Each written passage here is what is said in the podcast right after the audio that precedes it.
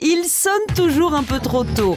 Alarme stridente, bip bip ou chant d'oiseau, 64% des Français activent le bouton snooze sur leur réveil matin. Mon réveil, il est plat, rectangulaire. Je l'utilise euh, très rarement parce que j'en ai pas besoin. Eh ben oui, un homme à la retraite.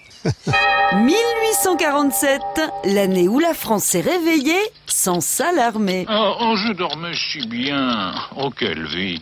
Tous les matins à 7h30, il faut la réveiller. Pourquoi? Pour des futilités. Allez, ce matin, je la réveille pas. Je me rendors. Salut. Pas question. Ce matin, tu sonnes. C'est à ça qu'on le reconnaît, il nous sonne. Mais ça n'a pas toujours été le cas. Depuis longtemps, on se lève au chant du coq ou à celui des cloches. En ville, les voisins d'une caserne militaire peuvent aussi compter sur la sonnerie du clairon et les ouvriers sur celle de leur usine. Pendant ce temps-là, au Royaume-Uni, des veilleurs sont payés pour frapper au carreau et tirer du lit les habitants sur commande. C'est le premier réveil personnel.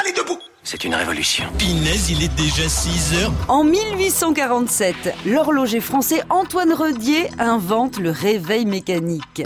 Il ressemble plus à un minuteur qu'à une pendule, mais il devient l'objet phare de la révolution industrielle, indispensable pour être à l'heure à l'usine.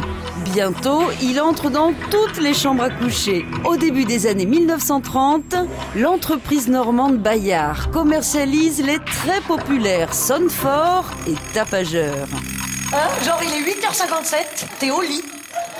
Hein, donc pas lavé, pas maquillé, pas caféiné, rien. Et tu crois que tu vas pouvoir y arriver 8h57, je suis large. Je suis un petit peu en avance, je vais dormir jusqu'à 58. Il existe un réveil que l'on ne peut éteindre qu'en restant debout au moins 3 secondes sur ce qui ressemble à une descente de lit. Conscient de l'effort accompli, l'appareil se fend même d'un petit mot d'encouragement, histoire de commencer la journée du bon pied. Et ça roupille. On n'arrête pas le progrès. Allez, debout À retrouver sur FranceBleu.fr.